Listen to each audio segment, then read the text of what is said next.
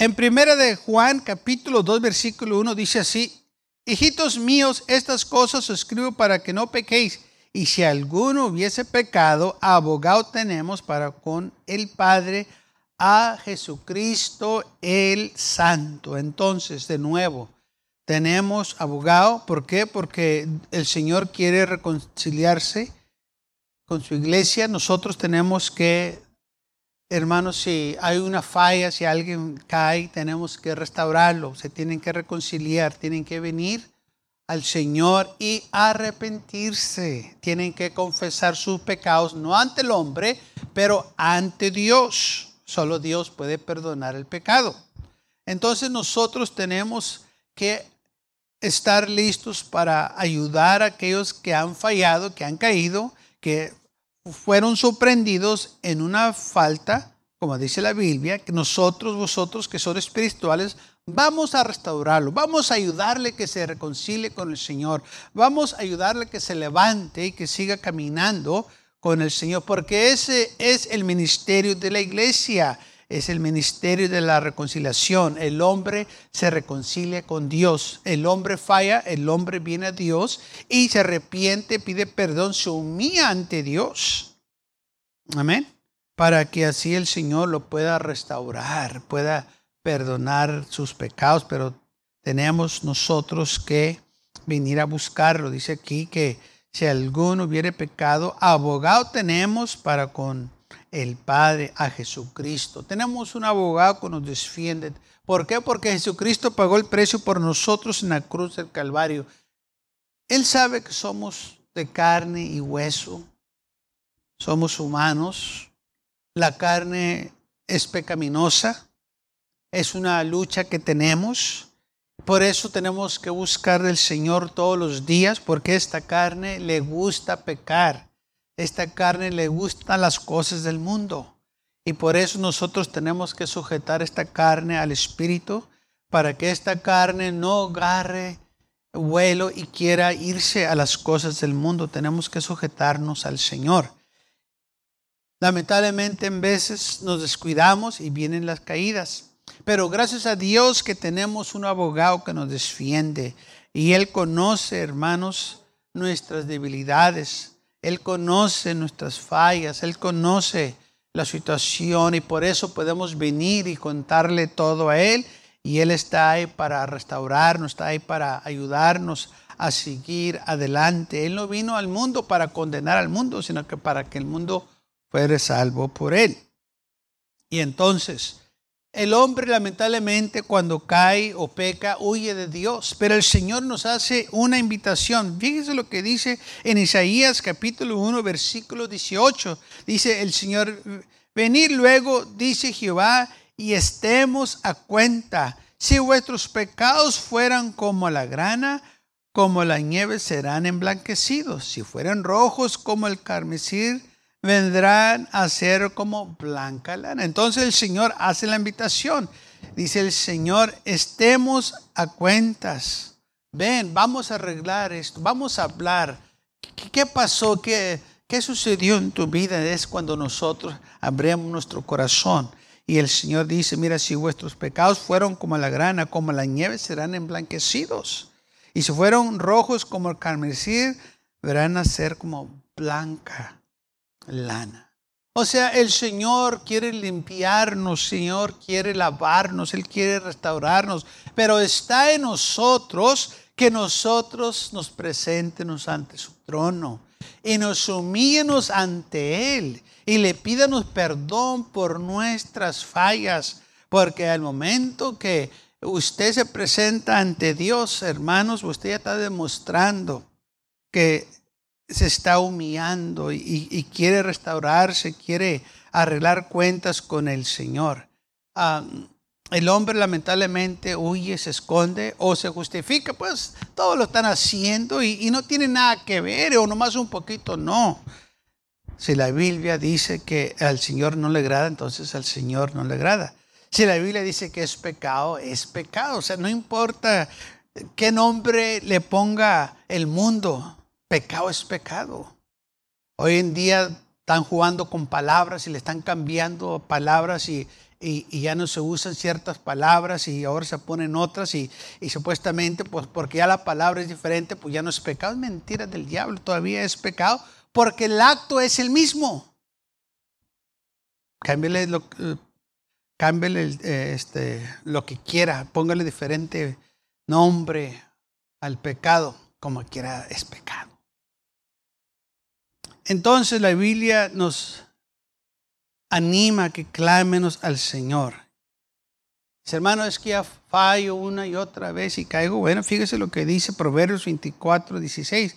Porque siete veces cae el justo y se levanta. Levántate. El justo cae, sí, vas a trompezar, vas a caer, pero el justo cae, pero se levanta el justo. Mas los impíos caerán en el mal. Ellos van a quedarse ahí, pero tú levántate. Si alguien está ahí para restaurarte, si los hermanos están ahí para ayudarte, levántate. Si alguien te está animando, el Señor no vino para condenarnos, no vino para apedrearnos, no, no, no vino, hermanos, para condenar al mundo. Ahora, la Biblia dice esto. En Gálatas 6.1, hermanos, si alguno fuera sorprendido en alguna falta, vosotros que sois espirituales, restaurale con el espíritu de mesalumbre, considerándote a ti mismo, no sea que tú también seas tentado. Ahora, fíjese lo que dice, sorprendido en alguna falta.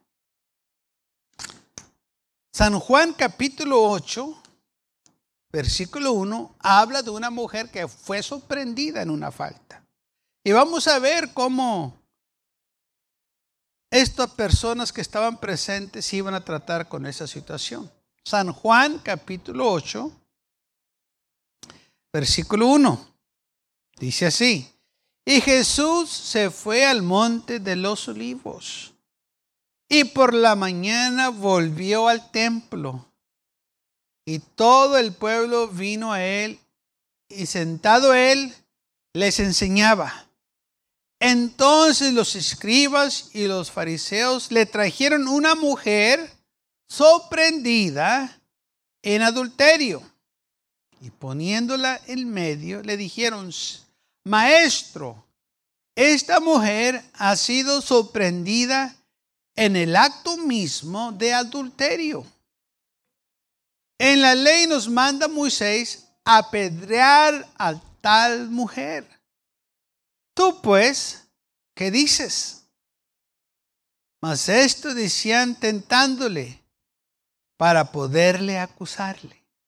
Pero Jesús, inclinando hacia el suelo, escribía en tierra con el dedo.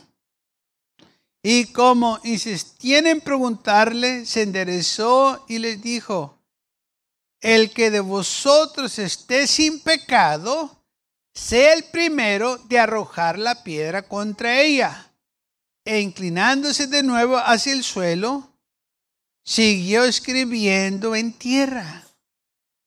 Pero ellos al oír esto, acusados por su conciencia, salieron uno a uno comenzando desde el más viejo hasta el postero. Y quedó solo Jesús y la mujer que estaba en medio. Enderezándose Jesús, no vio a nadie sino a la mujer. Le dijo, mujer, ¿dónde están los que te acusaban? ¿Ninguno te condenó? Y ella dijo, ninguno, Señor. Entonces Jesús le dijo, ni yo te condeno, vete y no peques más. Ahora, me quiero regresar al Gálatas capítulo 6, versículo 1. Hermanos, si alguno fuere sorprendido en alguna falta, alguna falta, no dice qué falta sea, cualquier falta, cualquier pecado, vosotros que sois espirituales, restauren. ¿Qué iban a hacer estos hermanos aquí? en San Juan, versículo 8. Ah, yo sé qué hacer con esta clase de personas. Vamos a arreglar aquí. Porque la Biblia dice, vamos a apedrearlo para que se le quite. Pero ¿qué dice la Biblia? Que el Señor hizo. Bueno, dice eh, la Biblia que cuando el Señor estaba enseñando, le trajeron a esta mujer que fue sorprendida en el acto del pecado y la tomaron y la, trajeron en rastra y la pusieron enfrente de toda la gente para avergonzarla, pero también el propósito de ellos era para tentar a Jesús, a ver qué lo que iba a hacer él, porque ellos sí tenían razón. La ley decía, tal persona que haga tal acto se debe de apedrear. Esa era la ley. Y ellos dijeron, aquí lo tenemos él no puede violar la ley, porque él dice que viene a cumplirla, él dice que cree en la ley de Moisés y los profetas. Entonces, a traer a esta mujer ellos a Jesús, lo estaban poniendo, ellos pensaban en una situación que tenía él que condenar a esta mujer. Y entonces, hacer eso Jesús, ellos podían decir, él dijo que no venía a condenar al mundo, ¿y qué es lo que hizo? La está condenando. Pero Jesús, conociendo sus intenciones y sus corazones, dijo estas palabras. El que esté sin pecado, que sea el primero que arroje la primera piedra. No dijo, no la apedreen, o si apedreen, no dijo eso. Sino que dejó él que sus propias conciencias los condenara a ellos.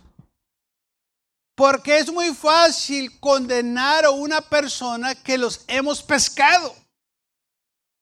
Pues tenemos nosotros la autoridad sobre ellos porque los pescamos. Pero la cosa era esta, hermanos que ellos también eran culpables de ciertas cosas en sus vidas.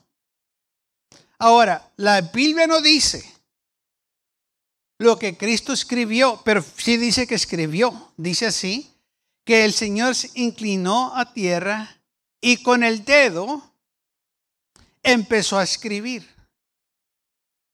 Y luego cuando le siguieron insistiendo, vea que qué debían de hacer, le dijo que lo quisieran y otra vez empezó a escribir. Y muchos han dicho, ¿qué escribiría? Quizás escribió los nombres de ellos o los pecados de ellos. Pero yo pienso que el Señor no hizo eso. Yo pienso que el Señor, y la clave que yo agarro de aquí, de lo que él escribió cuando dice así, escribió con su dedo. Hay una parte en el Antiguo Testamento donde dice que Dios escribió con su dedo. Y fueron los diez mandamientos. Dice que los escribió con su dedo. Lo escribió de nuevo los mandamientos con su dedo. Él estaba poniendo todos los mandamientos. Y a ver ellos los mandamientos, ellos sabían que habían violado unos mandamientos. Y quizás hasta el el mandamiento que también decía no adulterás, que la, estaban acusando a ella.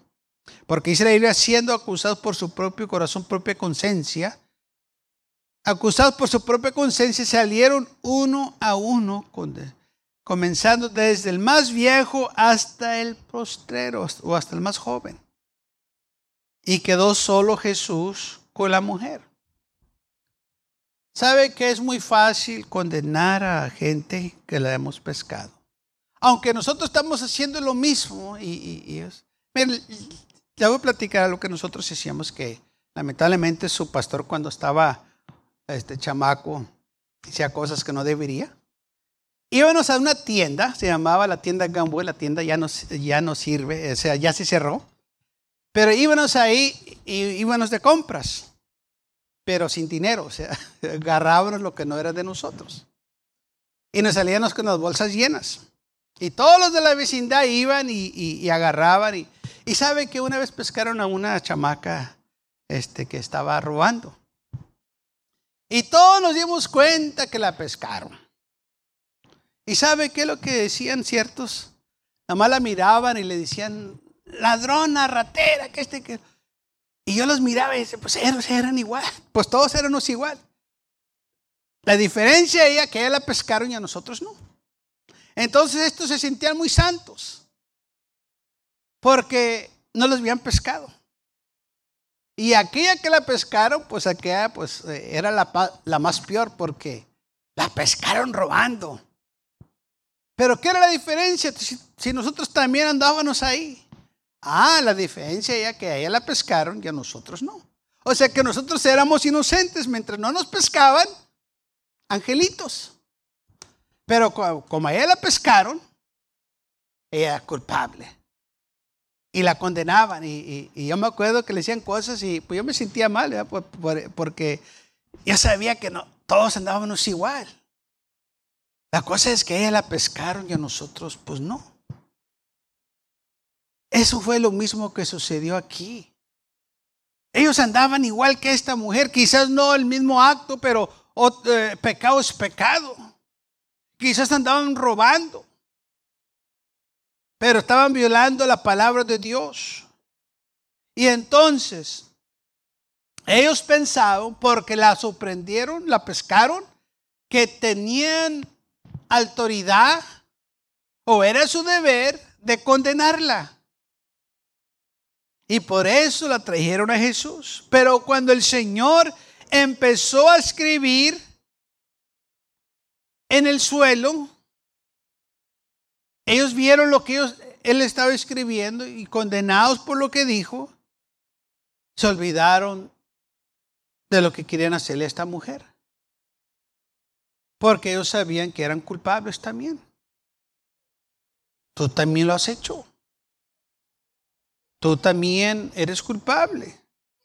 ¿Por qué quieres condenar a esta mujer cuando tú también has practicado ese acto? Quizás hasta uno de ellos también estuvieron con ella, no sabemos.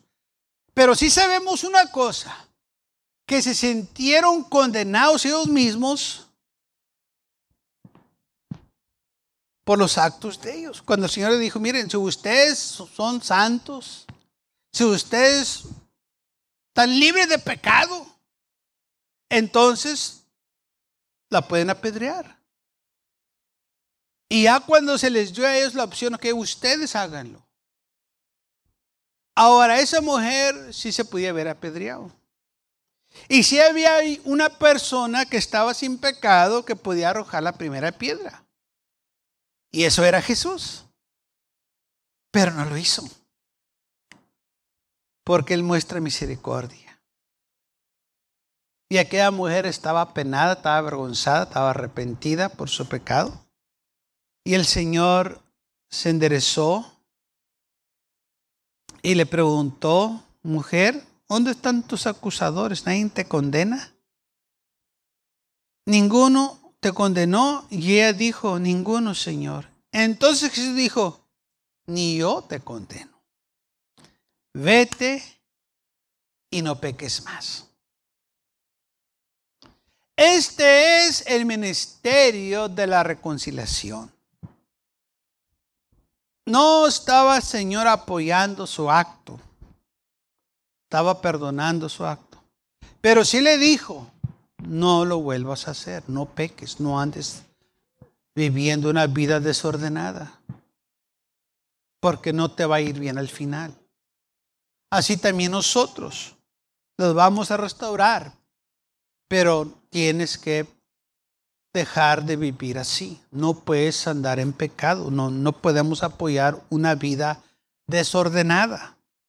El Señor le dijo, vete y no peques más olvídate de esto. Porque sí, la paga del pecado es la muerte. Vas a pagar las consecuencias.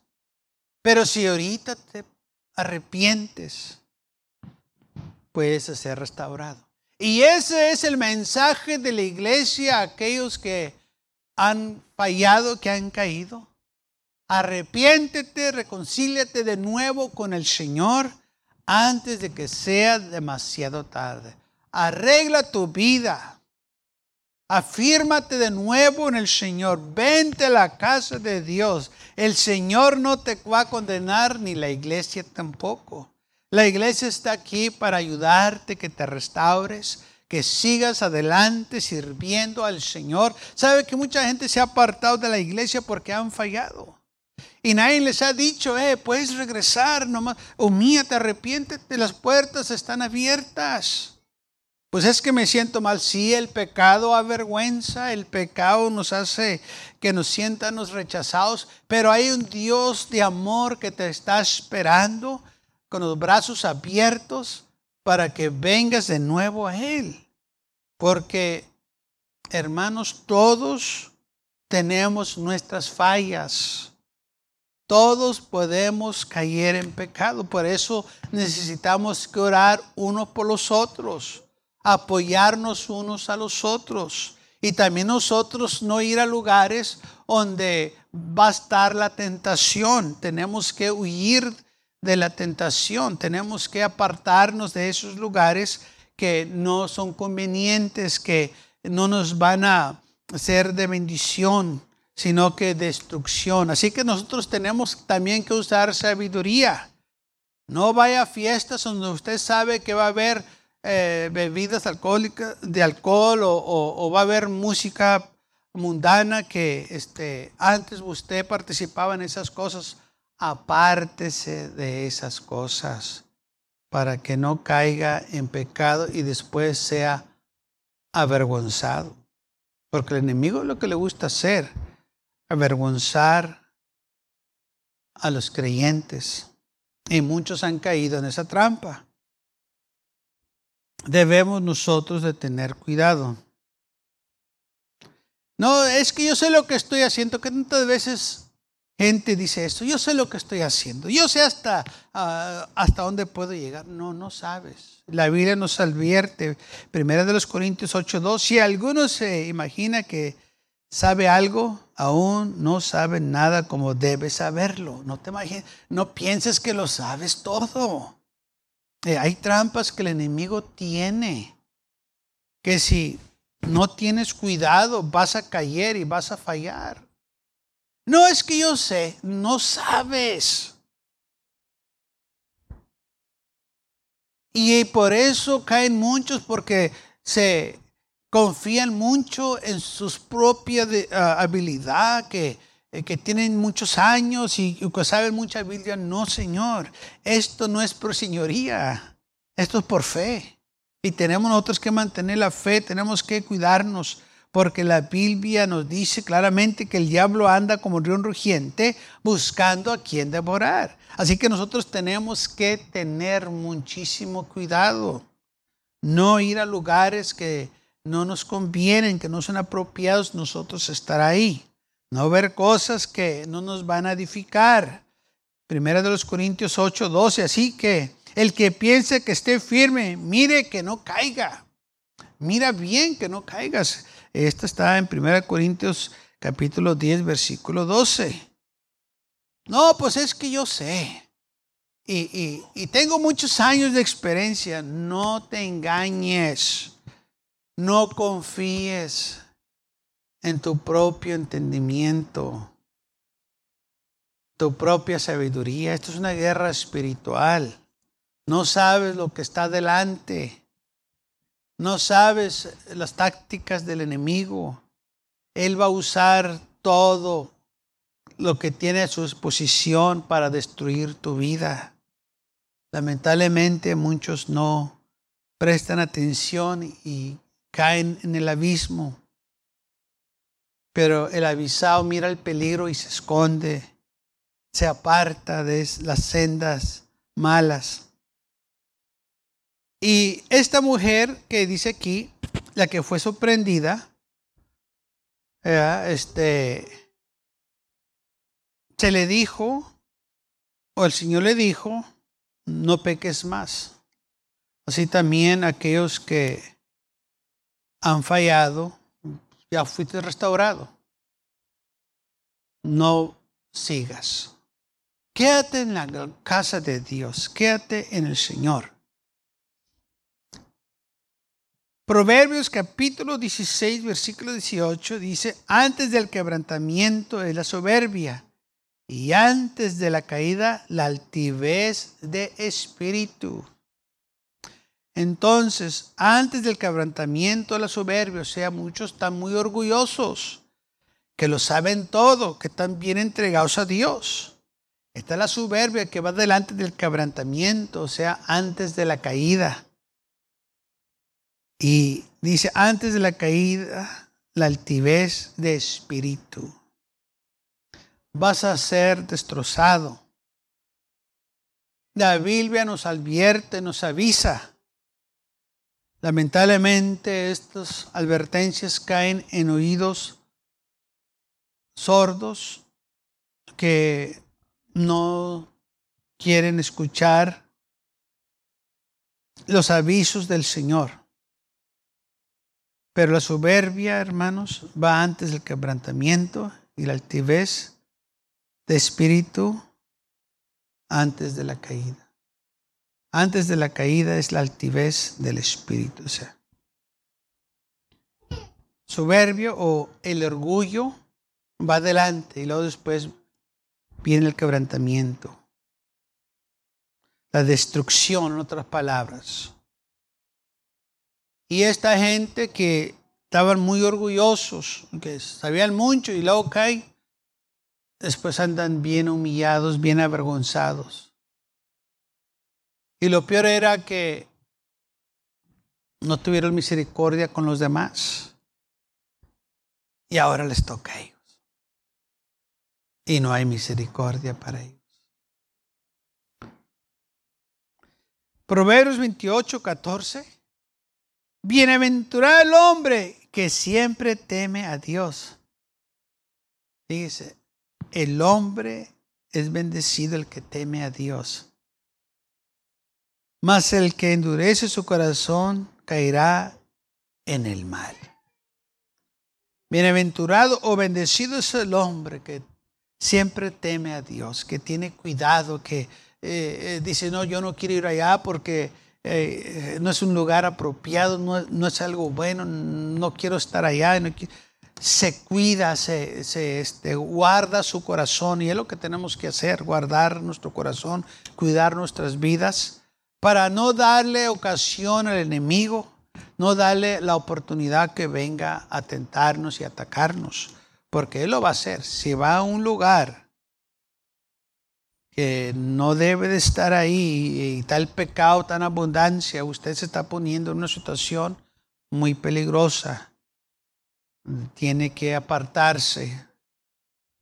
No es que yo oro mucho, pastor, a mí nada me va a pasar. No confíes en la carne. No confíes en tu propia fuerza. Huye. Pablo le dijo a Timoteo, huye de las pasiones juveniles, huye.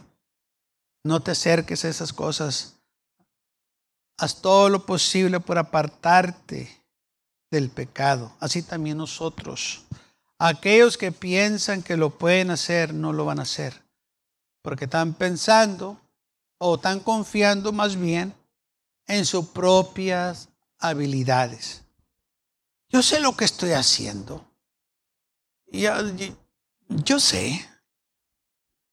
No, no sabes. Con tan solo que digas eso, no, estás declarando que no sabes. Tenemos que tener cuidado. Lamentablemente muchos han caído, pero también muchos han sido restaurados, muchos que han regresado. La iglesia está lista para recibirlos de nuevo con los brazos abiertos. Pues este es el trabajo de la iglesia. Para restaurar a aquellos que han fallado, restaurar a aquellos que han caído pero aquellos también se tienen que arrepentir y reconciliarse con el Señor.